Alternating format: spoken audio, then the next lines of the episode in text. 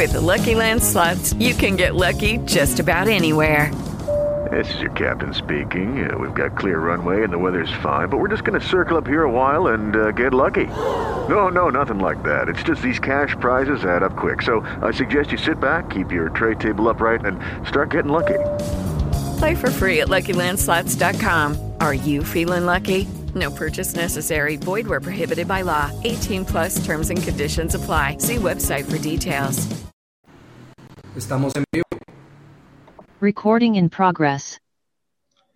Bueno, muy buenos días para todos. Bienvenidos al Club de Revistas de los Servicios de Reumatología de la Universidad del CESI y de la Universidad Pontificia Bolivariana. El día de hoy, como siempre, vamos a tratar un artículo que sea de particular importancia.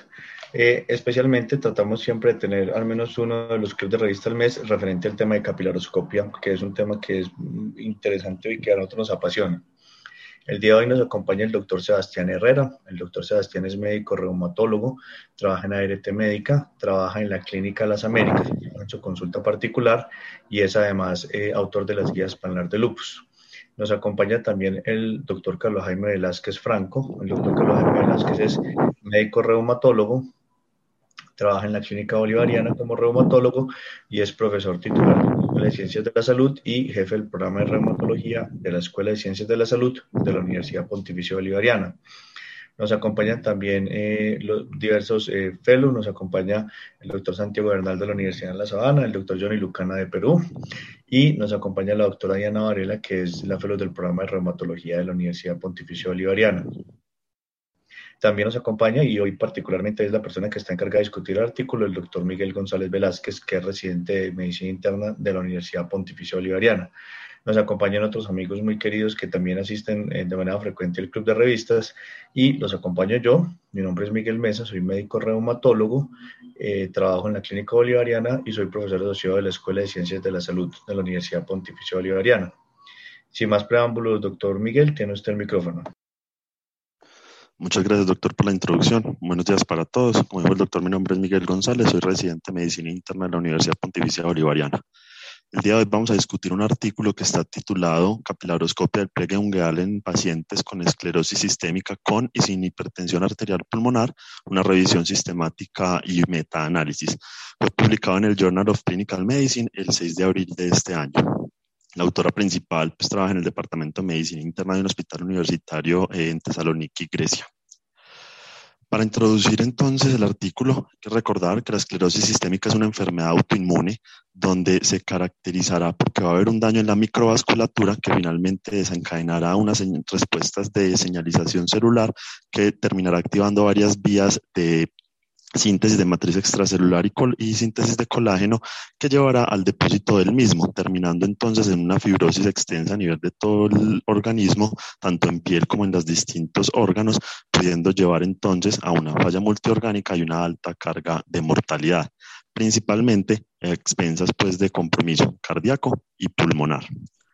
Dentro del compromiso entonces pulmonar en la esclerosis sistémica tenemos que pueden desarrollar una enfermedad pulmonar intersticial y también hipertensión arterial pulmonar, siendo esta complicación eh, presente en el 10 a 15% de los pacientes aproximadamente, y siendo esta también la responsable de una alta carga de mortalidad de forma temprana en la historia eh, natural de la enfermedad. Por eso es importante hacer una búsqueda activa eh, de esta complicación para lograr hacer un diagnóstico temprano y poder hacer una intervención oportuna, ya que se ha demostrado que distintos protocolos eh, de tamización en la que se hace pues, un diagnóstico temprano y por ende un tratamiento oportuno impacta positivamente los desenlaces de estos pacientes, mejorando incluso la sobrevida de los mismos. Con respecto a la capilaroscopia del pliegue ungueal, eh, es una herramienta diagnóstica que es no invasiva con la que se busca evaluar eh, la microvasculatura en estos capilares pues, a nivel del pliegue de la uña y así evaluar si hay cambios de daño vascular o esta vasculopatía que caracteriza la enfermedad de forma temprana utilizándose así como un marcador de progresión de la enfermedad y también se ha visto pues o se ha intentado correlacionar estos cambios eh, vasculopáticos con eh, la presencia de daño orgánico y compromiso pues visceral. En distintos estudios e incluso algunas revisiones sistemáticas se ha asociado una baja eh, densidad de capilares a la evaluación capilaroscópica como un marcador de la presencia de, de vasculopatía a nivel pulmonar. Sin embargo, no se ha hecho el análisis a profundidad con respecto a los demás hallazgos eh, que pueden presentarse en el paciente con esclerosis sistémica a la capilaroscopia con la hipertensión arterial pulmonar. Y digamos es ahí donde origina la motivación para la realización de este estudio. Lo que hicieron entonces fue una revisión sistemática y un metaanálisis. Inicialmente entonces hicieron una búsqueda bibliográfica en distintas bases de datos eh, científicas, PubMed una de ellas, también en Web of Science, en Scopus y en Cochrane. Eh, hubo dos revisores que se encargaron pues, de hacer la búsqueda y de seleccionar los artículos. No hubo límite de tiempo con respecto al inicio de las publicaciones, sino que empezaron a hacer una búsqueda desde los primeros artículos publicados y pusieron como punto de corte febrero de este año y no solamente utilizaron términos indexados, sino que también utilizaron términos libres. Aquí pues en la parte inferior de la pantalla vemos, eh, este fue la herramienta de búsqueda que utilizaron en PubMed y ya pues digamos hicieron algunas modificaciones dependiendo pues de las otras bases de datos para facilitar la búsqueda. Eh, lo que incluyeron entonces fueron estudios observacionales que buscaban evaluar estos cambios a la capilaroscopia en los pacientes que tenían esclerosis sistémica e hipertensión arterial pulmonar versus o comparándolo con los pacientes con esclerosis sistémica que no tenían hipertensión arterial pulmonar.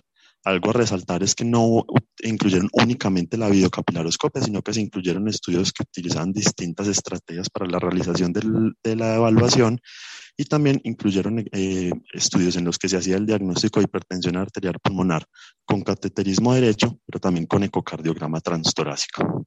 Una vez entonces hicieron la búsqueda, eh, seleccionaban seleccionaron pues como los títulos de los artículos, evaluaron a ver si había duplicaciones o algunos repetidos para eliminarlos y una vez habían eliminado los artículos repetidos, revisaron los títulos y los abstracts para ver eh, si cumplían o no pues como el objetivo que buscaban. Esto lo hicieron los mismos dos revisores que hicieron la búsqueda bibliográfica y eh, ya pues cada uno, eh, cada uno digamos ponía cuáles eran los que cumplía y si había desacuerdo pues se, resolvía mediante un consenso. Únicamente pues ocurrió como con tres de los artículos. Luego de, hacer pues como la revisión de los, títulos, de los títulos y de los abstracts, iban a hacer entonces una revisión completa de los artículos para eh, extraer como la información que iban a utilizar para el análisis de los datos, eh, tanto de la parte de las características y la metodología de los estudios a incluir, como de la población y los desenlaces capilaroscópicos. Ellos eh, agruparon los desenlaces en tres grupos, hicieron entonces la evaluación de unos parámetros cuantitativos donde incluían la densidad de los capilares, el ancho de las asas capilares, la presencia o no de megacapilares, eh, combinación de megacapilares con capilares dilatados y la presencia de hemorragias. También eh, había unos parámetros semi-cuantitativos donde eran unos puntajes, de los que hablaremos un poco más adelante. Eh, uno de ellos era el puntaje de áreas avasculares o como lo llamaban pues, de lesión vascular y otro era un puntaje capilaroscópico general según los hallazgos. Y por último tenían unos parámetros cualitativos que era como se clasificaba el paciente según pues, el patrón de esclerodermia que tuviera, según pues, lo, lo publicado por el doctor esta clasificación de los parámetros cualitativos es esta que vemos en la parte inferior.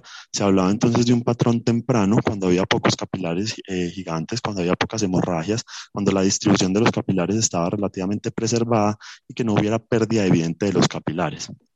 Se hablaba de un patrón activo cuando tenían capilares gigantes o megacapilares frecuentes, cuando también era frecuente la presencia de hemorragias, no hay una pérdida moderada en la cantidad de capilares con áreas de, eh, avasculares y que hubiera desorganización de la arquitectura leve, con algunos capilares que podían estar ramificados. Y un patrón tardío, cuando había un crecimiento irregular de los capilares, que hubiera eh, ya pocos capilares pues, eh, gigantes, hubiera ausencia de los mismos, con ausencia de hemorragias, que ya hubiera graves pérdidas en la cantidad de los capilares con áreas avasculares grandes y que hubiera una desorganización significativa de la formación capilar con aparición frecuente de capilares eh, ramificados. Y los puntajes semicuantitativos que les contaba, que era el puntaje de lesión vascular, era un puntaje que iba de 0 a 3, siendo 0 cuando no habían áreas avasculares, 1 si había una o dos áreas discretas de lesión vascular, 2 más de dos áreas eh, que cumplieran pues estas características, y 3 cuando las áreas de, lesión vascular o las áreas avasculares eran muy grandes y confluían. Y con respecto al puntaje capilaroscópico global, era un puntaje que también iba de 0 a 3, 0 cuando no había cambios significativos, uno, cuando había menos de cuatro alteraciones, dos, cuando las alteraciones estaban entre cuatro y seis, y tres, cuando habían seis o más alteraciones. La evaluación eh, de sesgos la hicieron utilizando la escala, la escala modificada de Newcastle-Ottawa y eh, si habían por lo menos dos estudios que tuvieran información con respecto a uno de los desenlaces que medían, hicieron el análisis pues mediante metaanálisis. Lo hicieron con un modelo de efectos aleatorios, asumiendo entonces que estaba bien representada la muestra y cuando era un desenlace continuo, eh, buscaban entonces la diferencia de medias con un intervalo de confianza del 95% y cuando el desenlace era dicotómico, calcularon el OR también con un intervalo de confianza del 95%. El desenlace que utilizaron como desenlace primario era la densidad capilar.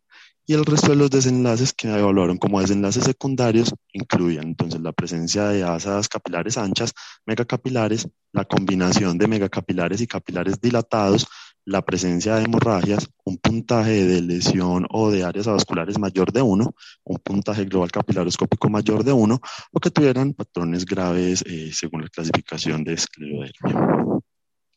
La evaluación de la heterogeneidad de los estudios lo utilizaron mediante una prueba de I cuadrado. Ellos pues asumían que si la heterogeneidad, o ponían pues que si la heterogeneidad estaba por debajo del 50%, que es un nivel moderado, era aceptable.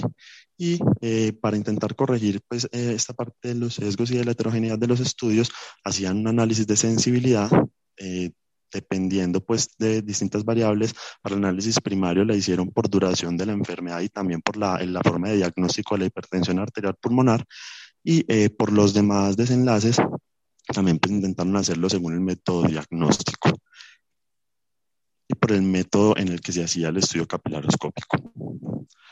Entonces, dentro de los resultados, el total de estudios incluidos fueron 12. En los 12 se presentaba información cualitativa y 7 de estos también presentaba información cuantitativa. Eh, la búsqueda inicial pues, que habían hecho en las bases de datos eh, arrojó 220 resultados. Luego de eliminar 137 que estaban eh, repetidos, quedaron con 137 artículos, o sea, eliminaron tenía los 220 artículos y luego de hacer la eliminación de los repetidos quedaron con 137 artículos.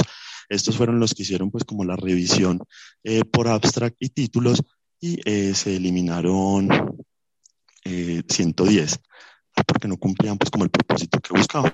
De los 27 restantes, hicieron como la revisión completa y ya pues aquí eliminaron 15, unos porque no incluían información con respecto a población de esclerosis sistémica sin hipertensión arterial pulmonar, uno porque eh, se mezclaba la población de hipertensión arterial pulmonar por esclerosis sistémica con otras, otros pacientes que también tenían hipertensión pulmonar, no estaba disponible uno de los artículos y no tenían los desenlaces que buscaban en siete. Entonces ahí pues, eh, luego de la eliminación de estos 15 artículos quedaron 12 que fueron pues los que finalmente incluyeron en, la revisión sistemática del metaanálisis. De estos 12 artículos, 10 eran transversales y 2 fueron longitudinales. La muestra total de pacientes en estos dos estudios era de 702. Había 147 pacientes con esclerosis sistémica e hipertensión arterial pulmonar, donde la edad media fue de 54 años y la duración media de enfermedad era de 15.9 años.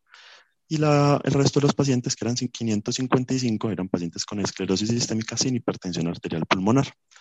Eh, de, Dentro de estos estudios, el diagnóstico de la hipertensión arterial pulmonar se hizo mediante cateterismo derecho en siete de los estudios y con la combinación de cateterismo o ecocardiograma en cuatro de los estudios.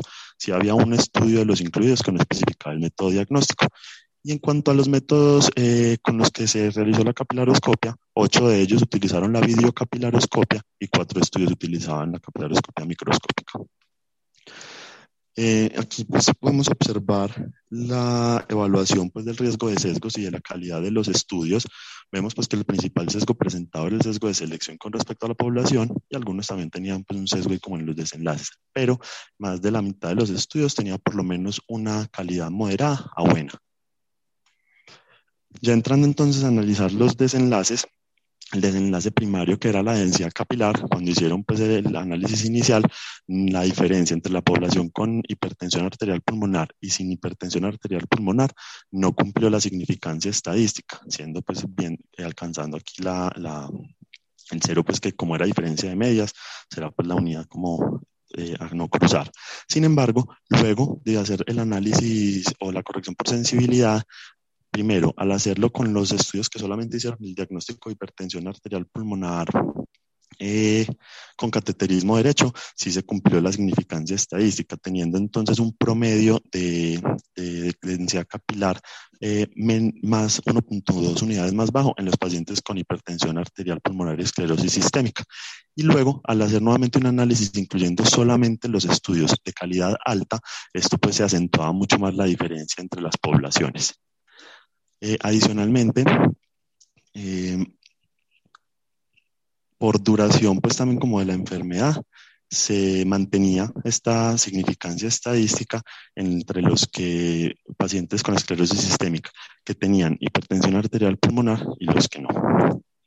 Con respecto a otros eh, desenlaces, tenemos pues aquí el, ancho del asa capilar, donde vemos que la diferencia pues es mayor el promedio pues, de la diferencia era mucho mayor en los pacientes con hipertensión arterial pulmonar, teniendo estos entonces unos capilares más anchos.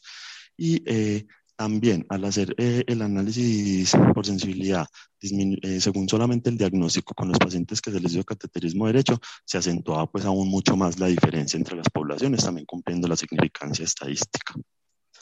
Con respecto a los megacapilares, mm, no fue estadísticamente eh, significativa la diferencia y no pudieron hacer análisis de sensibilidad porque eran muy poco como los, los estudios que incluían este desenlace y pasó lo mismo con el desenlace compuesto de megacapilares y capilares dilatados. No hubo una diferencia estadísticamente significativa entre eh, este desenlace con la población con hipertensión arterial pulmonar y esclerosis sistémica y los pacientes sin la hipertensión arterial pulmonar, siendo también la limitante la escasez de los estudios para hacer un análisis por sensibilidad con respecto a la presencia pues, de hemorragias, tampoco cumplió la eh, significancia estadística, eh, tampoco pudieron hacer el análisis por sensibilidad. Esos eran pues los desenlaces eh, cuantitativos y con respecto a los semi-cuantitativos, que eran los puntajes, tenemos que ambos puntajes fueron estadísticamente significativos mm, para, para los pacientes con hipertensión arterial pulmonar. vemos entonces que el puntaje global, el hecho de, tener la hipertensión arterial pulmonar y esclerosis sistémica, ya pues eh, los ponía en riesgo para tener un puntaje mayor a uno en esta escala y también con las áreas de, de, lesión vascular, pues la presencia de áreas avasculares también eran mucho más frecuentes, eh, casi pues, más de 30 veces más en los pacientes con, con hipertensión arterial pulmonar y esclerosis sistémica. Y con respecto al análisis cualitativo, eh, que era la presencia de un patrón de gravedad, también se vio más frecuentemente, de forma estadísticamente significativa, en los pacientes con esclerosis sistémica e hipertensión arterial pulmonar. Entonces, eh, los autores presentan pues como los resultados y, sostienen pues que la densidad de los capilares estaba disminuida pues de forma eh, significativa en los pacientes que tenían esclerosis sistémica, hipertensión arterial pulmonar, que esto era pues lo que se había visto en, revisiones eh, sistemáticas anteriores, pero también eh, encuentran y postulan que el hecho de tener esclerosis sistémica, hipertensión arterial pulmonar se asocia también más frecuentemente con With the Lucky Land slots, you can get lucky just about anywhere. This is your captain speaking. Uh, we've got clear runway and the weather's fine, but we're just going to circle up here a while and uh, get lucky. No, no, nothing like that. It's just these cash prizes add up quick. So I suggest you sit back, keep your tray table upright, and start getting lucky. Play for free at LuckyLandSlots.com. Are you feeling lucky? No purchase necessary. Void where prohibited by law. 18 plus terms and conditions apply. See website for details. Lucky Land Casino asking people what's the weirdest place you've gotten lucky? Lucky? In line at the deli, I guess? Aha, in my dentist's office. More than once, actually. Do I have to say? Yes, you do. In the car before my kids' PTA meeting. Really? Yes. Excuse me, what's the weirdest place you've gotten lucky? I never win and tell. Well, there you have it. You can get lucky anywhere playing at LuckyLandSlots.com. Play for free right now. Are you feeling lucky? No purchase necessary. Void where prohibited by law. 18 plus. Terms and conditions apply. See website for details. más probabilidad de áreas avasculares, la presencia de capilares anchos, un patrón de gravedad y un puntaje capilarescópico global por encima de 1. Adicionalmente, entonces, se propone que los pacientes con hipertensión arterial pulmonar y esclerosis sistémica van a tener unos cambios más avanzados en la, micro, eh, pues en la microcirculación periférica como hallazgo pues, de esta vasculopatía que presentan. Entonces, eh, pues se postula la posibilidad de que estos cambios periféricos vayan eh, paralelos a los cambios en la vasculatura o en la microvasculatura pulmonar. se han visto cambios en capilaroscopia que pueden ser similares a los encontrados en los pacientes con esclerosis sistémica en otras formas de hipertensión arterial pulmonar, más específicamente en la idiopática, en la que está asociada a otras enfermedades del tejido conectivo y eh, también pues, se ha visto algunos cambios en la hipertensión pulmonar del grupo 4 por enfermedad pues, embólica crónica. Lo que los autores proponen es que esta eh, la misma hipertensión arterial pulmonar también puede contribuir a las anormalidades capilaroscópicas por las alteraciones pues, en la microcirculación. Se ha propuesto entonces el, como objetivo la detección temprana de estos pacientes con hipertensión arterial pulmonar en esclerosis sistémica, porque ya como les mencioné anteriormente, se impacta positivamente los desenlaces y pues se ha visto que la capilaroscopia será un método que es importante en el acercamiento de estos pacientes, más que todo también para estratificar esos, esa progresión de la vasculopatía. Y incluso ellos proponen que en algún momento, si se, eh, pues de una forma sistematizada, puede incluso llegar a ahorrar algunos de los cateterismos derechos que se hacen en esta población de forma innecesaria. Dentro de las fortalezas que tiene el estudio está pues que se hace una comparación directa eh, de los cambios en la, en la capilaroscopia de los pacientes que tienen esclerosis sistémica e hipertensión arterial pulmonar con respecto a unos pacientes con esclerosis sistémica que no tienen la hipertensión arterial pulmonar. Y también incluyó pues, distintos métodos de capilaroscopia. No solamente pues, se centró en la densidad capilar, que ha sido pues, como el desenlace que se ha eh, utilizado en distintos estudios anteriores, sino que incluye como toda la gama de posibles eh, parámetros a evaluar durante la capilaroscopia y de hecho pues también entonces como les mencioné anteriormente encuentra la la fuerte asociación con varios de estos desenlaces en el grupo a estudiar. Sin embargo, como vimos pues en, la tabla en la que presentaba el riesgo de sesgos, había un alto riesgo de sesgos en el, en el análisis pues, de los estudios, más que todo pues por eh, que eran heterogéneos con respecto a metodología y con respecto a población, y que pues si bien son 702 pacientes, dicen pues que puede ser una muestra todavía pues que no es completamente representativa y que podía dejar por fuera pues como algunos de los pacientes con esclerosis sistémica, hipertensión arterial pulmonar. Eh, adicionalmente, si bien pues ellos buscaban que era óptimo que no tuvieran eh, heterogeneidades por encima pues, del 50%, varios de, los desenlaces en los que hubo significancia estadística sí tenían pues, eh, niveles moderados cercanos a altos en cuanto a la heterogeneidad por la prueba del I cuadrado. Los autores concluyen eh, que el resultado pues, de esta revisión sistemática de este metaanálisis sugiere que los pacientes con hipertensión arterial pulmonar asociada a la esclerosis sistémica presentan en estados más eh, avanzados y peores de la vasculopatía periférica comparado con los pacientes que tienen esclerosis sistémica que tienen hipertensión arterial pulmonar, sugiriendo entonces que estos pacientes con hipertensión arterial pulmonar y esclerosis sistémica tienen pues, una eh, daño microvascular mucho más avanzado.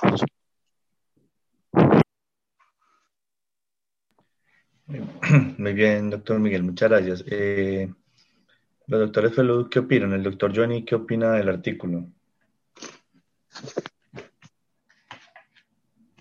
Buenas tardes, doctor. Buenas tardes. Eh, bueno, sí, es una revisión ¿no? de un estudio ¿no? comparativo ¿no? de las alteraciones capilaroscópicas ¿no? en en la patología pues, este, eh, pulmonar, ¿no? Se, se, menciona sobre todo pues, la eh, hipertensión arterial idiopática, ¿no? Y también, pues, este, que la hipertensión tromboembólica crónica, ¿no? Donde sí, pues, este, evidencian, pues, ¿no? Esas alteraciones, ¿no? De los patrones capiloscópicos, ¿no? Eh, básicamente, pues, con una disminución de la densidad capilar, ¿no? Significativa, ¿no? También, pues, se mencionó, pues, los aumentos de las dimensiones, ¿no? El ancho, ¿no? El, del asa, ¿no? Y también, pues, este, las áreas, ¿no? Eh, es frecuente, vasculares, ¿no? Es la mayoría, pues, todos pacientes, ¿no? Con afectación. Y que predicen, pues, ¿no? Eh, eh, sobre todo, pues, una afección, una esclerosis, ¿no? O una o si estamos pues, en diagnóstico inicial de, una secundaria. Sí, es verdad, es verdad. Doctor Santiago, ¿usted qué opina? Pues, profe, creo que me permito hacer la analogía con otras patologías, así como, por ejemplo, en diabetes, sabemos que si hay un compromiso en retina, probablemente estamos enfrente a una nefropatía diabética. Creo que la capilaroscopia cada vez se va posicionando más para mostrar esa relación con hipertensión pulmonar y que en, pues digamos que acá el problema es la falta de, de poder conseguir más estudios y creo que eso es lo valioso del grupo que hay, de que tiene esa información, de poder aumentar la información que muestre el valor que tiene la capilaroscopia respecto al compromiso pulmonar para poder llegar a decir en un futuro no muy lejano que la evidencia del compromiso ungular en la capilaroscopia eh, nos habla del compromiso pulmonar y que sea el reflejo como tal de este. Digamos que hay, hay un mecanismo fisiopatológico porque de hecho las cohortes de esclerosis dicen que cuando hay una DLCO, por ejemplo, es desproporcionadamente disminuida con respecto al compromiso pulmonar intersticial, uno debería pensar en una hipertensión pulmonar tipo 1 oculta, por ejemplo, y eso se, se marca porque la DLCO se disminuye por la disminución de los capilares. Desde ese punto de vista, eh, ahí eso. A mí me preocupa es que son hallazgos comparativos. Es decir, estamos comparando que los pacientes con esclerosis sistémica de hipertensión pulmonar tienen menos, pero ¿cuánto es menos? ¿Cierto? Habría que, habría que mirar el dintel o un, o un número de capilares. Posiblemente eh, yo no pensaría que a futuro tenga un valor predictivo positivo, sino todo lo contrario, un valor predictivo negativo. Es decir, que si usted tiene un paciente eh, con un patrón capilaroscópico normal o que tenga cierto número de capilares o más de cierto número de capilares, la probabilidad de hipertensión podría ser menor. Mm, me queda la duda, es porque lo que me choca un poquito de este metaanálisis es que dicen si tiene menos que, tiene más que, pero ¿cuánto es? ¿Cuál es el punto de corte? Que evidentemente un metaanálisis no podrá sacar un, un, un, resultado mayor o mejor del que tienen los estudios de base. Eh, doctora Diana, ¿usted qué opina?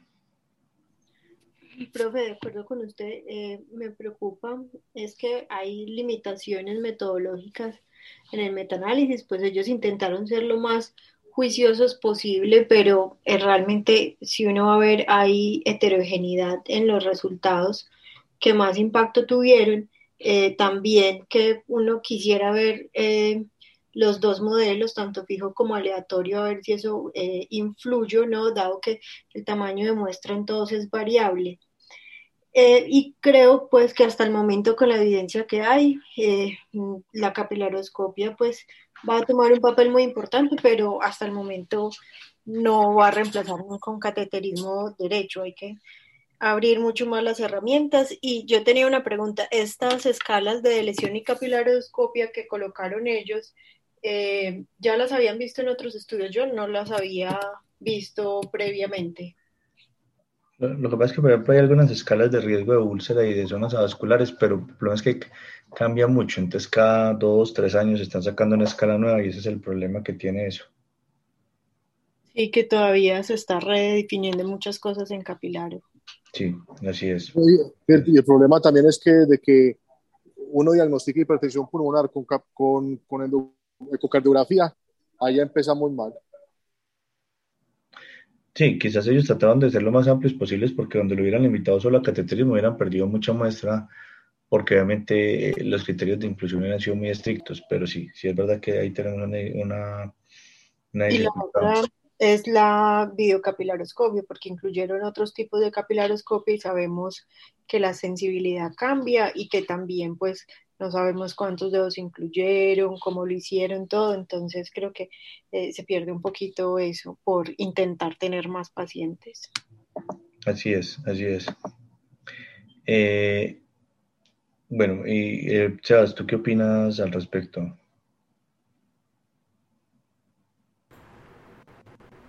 No, sino que es que tengo que limitar todo.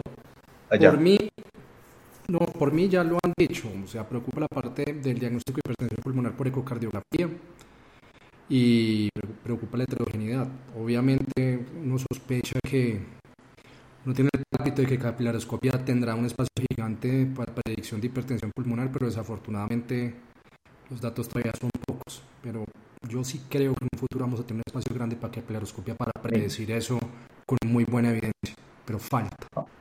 Ahora, la otra cosa que, que Sebastián nos dice es verdad, y por ejemplo, ¿qué diferencia hace que una capilaroscopia esté alterada en este momento si usted prácticamente le está haciendo ecocardio a los pacientes anual? A menos que usted utilice el algoritmo DETECT, que el algoritmo DETECT eh, lo tiene que usar, pero incluso con el algoritmo DETECT que se utiliza para, que fue un algoritmo que salió para tamizaje de hipertensión pulmonar, usted necesitaría por lo menos hacer los dos pasos, porque los expertos incluso hoy en día recomiendan hacer los dos pasos de una para definir cateterismo. Entonces usted realmente, para términos prácticos, terminaría haciendo el ecocardio anual a todos los pacientes y no se modificaría. Puede que en el futuro uno con capilaroscopio pudiera integrarlo en un algoritmo parecido al algoritmo DETECT y nos permita espaciar un poco los tamizajes de hipertensión pulmonar en algunos pacientes. Vuelvo y digo, me parece que eso podría ser más, más la posibilidad.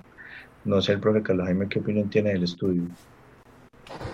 Sí, lo, que me preocupa es esa parte de lo que mencionaban de la heterogeneidad, el diagnóstico por ecocardiografía y, lo que hemos notado es que si realmente no está en la nomenclatura eh, eh, pues que es proferida por el grupo europeo de expertos en capilaroscopia, el grupo de estudio, en general todo lo, todo lo que sea diferente o, o, interpretación, si no sigue esa nomenclatura, va a ser muy difícil de homogenizar y de, y de interpretar. Y de pronto lo que mencionaba del diagrama de flujo DITEC, sí, el problema es que, digamos que en general todas las variables que están en el diagrama de flujo DITEC tienen como la plausibilidad biológica y como la demostración en los estudios, pero todavía capilaroscopia en hipertensión arterial pulmonar parece pues obviamente ser muy lógico por el, carácter vasculopático de la enfermedad, pero aún no hay suficiente evidencia, como dice Sebastián, de pronto incluso para meterla como una variable en algún diagrama de flujo de hipertensión pulmonar. Ahora, de todas maneras, hay que tener una, una, cosa en cuenta, y es que hay ciertas cosas que implican colinearidad en las variables que ellos midieron. Por ejemplo, eh, zonas avasculares y número de capilares son colineares, porque usted necesita disminución de los capilares para que haya zonas avasculares. Y a más disminución de los capilares hay más. Entonces, por ejemplo, si usted le da zonas avasculares, pero sí, pero la zona vascular ya existe, pero ¿qué nos está diciendo? No sé, Diana, ¿tú qué opinas desde el punto de vista estadístico? Porque, por ejemplo, usted dice patrón tardío, sí, pues que patrón tardío implica disminución de capilares. O sea, ahí también me parece que en este estudio hay riesgo de que pues, no, les dio, no les dio nada particularmente importante, pero hay riesgo de que uno termine haciendo análisis colineares y esté, y esté haciendo, como dirían por ahí, una tautología. Sí, profe, eh, eso es verdad, pero eso influye más cuando uno hace modelos de regresión. Eh, pero, pero se supone que los autores al hacer eso, que son expertos, deben mirar que las variables no se crucen entre ellas para que no vayan a sumar o a restar en los, en los resultados, pero eso influye mucho cuando uno hace modelos de regresión. Y la otra cosa que yo quisiera mencionar acá es que a veces hay, me parece que a veces hay que analizar las variables desde cierto punto de vista distinto, como por ejemplo pasa con la célula L, que puede ser protectora o verdugo conforme usted la piense en la fisiopatología o la ferritina en los síndromes hiperferritinémicos que algunos postulan que puede tener un efecto antiinflamatorio. ¿A qué voy con este punto? Al punto de que el megacapilar, por ejemplo, no es un fracaso. El megacapilar es, por ejemplo, una respuesta de lucha de la microcirculación tratando de adaptarse a la isquemia. Entonces, razonablemente, por ejemplo, el megacapilar no tendría por qué tener tanta, tanta asociación. Y de hecho, usted puede tener muchos megacapilares, pero si no tiene mucha hemorragia que indiquen que está haciendo daño vasculopático, pudiera, y tiene un número de capilares conservados, pudiera no tener esas implicaciones. Podría estar demostrando una respuesta, así como se ven algunas veces en personas con patrón tardío que tienen una disminución muy marcada del número y de pronto empieza a aumentar el número que uno dice empezó a repoblar y empezó como a defenderse de todo ese daño hipóxico. Entonces, a uno le parece que realmente no descubrió nada nuevo, excepto que el número de capilares, la disminución del número de capilares, porque finalmente es esa disminución y no los megacapilares, por ejemplo, los que están demostrando el fracaso de la microcirculación y la pérdida de la microcirculación ante la enfermedad. No sé los doctores qué opinan de ese concepto, porque a mí me parece que eso explica por qué, por ejemplo, megacapilares no tienen tanta asociación. Sí, realmente es que es difícil de, el mismo contexto que hemos hablado, pues de, porque lo otro también es que a diferencia, por ejemplo, de otras enfermedades autoinmunes como lupus, donde la, la hipertensión arterial pulmonar va a veces de la mano con la actividad de la enfermedad, aquí puede ocurrir en cualquier momento pues, de, la, de la esclerosis sistémica. Entonces, digamos que en general, cuando pues, eh, es difícil correlacionar como si vemos en los megacapilares como un signo de actividad o de progresión de la enfermedad, pues no es difícil correlacionarlo con, con esa parte de hipertensión pulmonar. Porque, por ejemplo, en el DTEC lo que se ha demostrado es incluso las telangiectasias ser un predictor clínico de hipertensión pulmonar, pero las telangiectasias no tienen como una correlación con los ayudos capilaroscópicos. Entonces creo que es difícil uno conectar variables individuales capilaroscópicas con hipertensión pulmonar. Sí, eso, eso hace énfasis en lo complejo de la fisiopatología de la enfermedad, porque es que no es solamente Ojalá fuera solamente vasculopatía y ya, ojalá fuera solamente hiperreactividad y ya. O sea, esclerosis sistémica tiene tantas cosas debajo que cuando uno cree que hay algo tranquilo, aparece una complicación inflamatoria o una complicación que es más fibrótica y hasta ahí te llevamos el paseo. Yo creo que esa es la gran complejidad que tiene. Para uno decir que tiene una sola prueba que va a ser capaz de predecir todo es muy difícil. Yo ahí me iría por el lado de que, sea, claro, sí tiene su lugar, falta más evidencia, pero probablemente sea un adendum a varias pruebas. Sí, yo pienso que estos son artículos interesantes, pues eh, digamos que a veces los metanálisis no dicen nada nuevo, como este metanálisis que no dijo nada nuevo, pero siempre es bueno revisarlos para tratar de ver, porque a veces, no siempre, pero a veces los metanálisis responden preguntas que otros estudios no tienen forma de responder. Eh, yo creo que con esto podemos dar por terminado el club de revistas, eh, no sin antes eh, darle las gracias a los residentes que nos acompañaron este mes, que hicieron una muy buena rotación y pusieron mucho eh, de su parte y mucha colaboración y nos ayudaron mucho con la actividad. Eh, no sé si el doctor Jaime les quiere dar algunas palabras. No, digamos que fue muy grato tener al doctor Johnny, a Santiago y a Miguel en, en este mes. Pues digamos que son, nos visitan pues Santiago y, y, Johnny, Johnny del Perú y Santiago de, de Bogotá pues digamos que para nosotros también fue muy enriquecedor tener esa otro concepto, otras ideas y en general, digamos que ampliar pues este círculo de colegas pues que siguen, seguimos siendo firmes en las actividades académicas y estarán todo el tiempo cordialmente invitados a todas de ellas. Un honor haberlos tenido en el servicio. Muy bien. Entonces, eh, digamos que ya con esto podemos terminar. El próximo mes continuaremos con las actividades del Club de Revista. Entonces, eh, con este, con este eh, mensaje final no nos queda más que decirles gracias totales. Buenas noches, hasta luego. Recording Feliz noche. Muchas gracias para todos, que les vaya muy bien. Gracias. Buenas noches con todos. Hijos,